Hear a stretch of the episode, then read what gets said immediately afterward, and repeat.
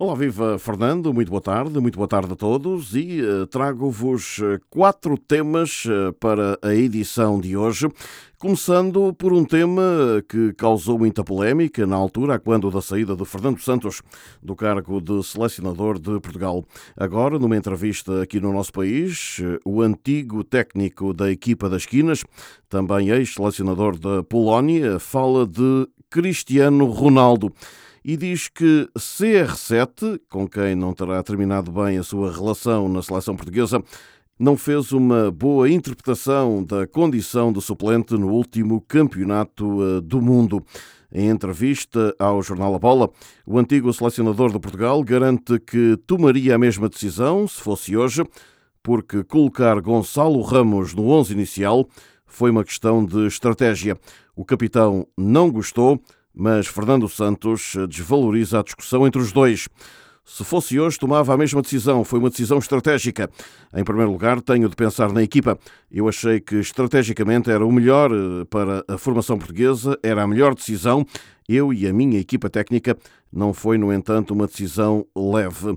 Fernando Santos afirma que todos os que estavam nesse Mundial achavam que iam ser campeões do mundo. A sua convicção e a dos jogadores era igual à de 2016, quando Portugal ganhou então o Campeonato da Europa em França. E algumas horas após o novo triunfo do Futebol Clube do Porto na Liga dos Campeões, frente ao Antuérpia por 2-0, Pepe recorreu às redes sociais para deixar uma mensagem aos adeptos, após se ter tornado o jogador mais velho a marcar um golo na chamada prova milenária aos 40 anos. E uh, deixou ainda entender que esta pode ser a sua última temporada. Numa reação, o antigo jogador portista Eduardo Luiz entende se Pepe decidir pendurar as botas. Depende, depende das condições físicas. Agora, é lógico que numa, numa idade destas ele esteja a pensar que mais cedo ou mais tarde vai ter que pousar as botas. Mas acha que ele está a pensar ou acha que ele já tomou a decisão? Sim, é, é lógico que está mais perto de acabar do que, do que o contrário.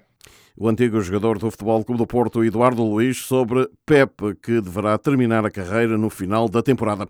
Pelo menos é isso que fica no ar.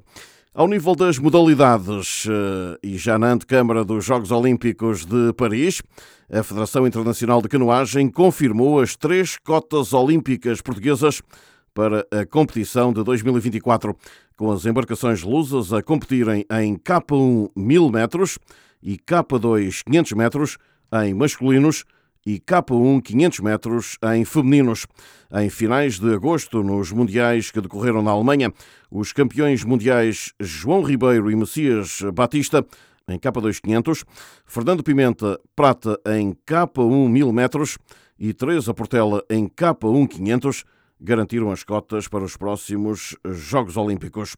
Essas vagas da canoagem de velocidade foram confirmadas agora pela Federação Internacional que esclareceu ainda que as restantes cotas disponíveis serão alocadas nos campeonatos continentais, esses europeus de canoagem que vão decorrer entre 8 e 9 de maio de 2024 na Hungria. E a Confederação do Desporto de Portugal, que reúne as federações desportivas, vai a votos na próxima segunda-feira, dia 13 com três candidatos. A novidade é, no entanto, a saída de Carlos Paulo Cardoso, que aos 76 anos lidera a instituição desde 2002. Os três candidatos são Filipe Godinho, pró-reitora da Universidade de Coimbra, e que desempenhou funções como presidente da Federação do Desporto Universitário. Ela está ligada também ao atual elenco da Confederação. O facto de nós respeitarmos o passado e queremos aprender com ele eh, não significa que não consigamos visionar um futuro eh, muito mais uh, interventivo, com mais ambição. Também ligado ao atual elenco da direção está Ricardo José, ex-presidente da Federação de Atividades Subaquáticas. Não é uma missão de ideias que ficam apenas no papel, mas sim eh, de operacionalizá-las eh, em concreto. Por fim, também candidato é Daniel Monteiro, que esteve igualmente ligado ao desporto universitário e foi eh, derrotado em 2019 para a Confederação por apenas um voto. Sou candidato para implementar um projeto que eh, faça com que a Confederação ocupe um vazio político que existe no desporto português, muito promovido pelas últimas direções da Confederação. Eleições para um dos organismos mais importantes eh, do desporto em Portugal, a Confederação do Desporto. E assim saímos eh, por hoje, não sem antes deixar um forte abraço para todos. De Lisboa para a SBS Áudio, Rui Viegas.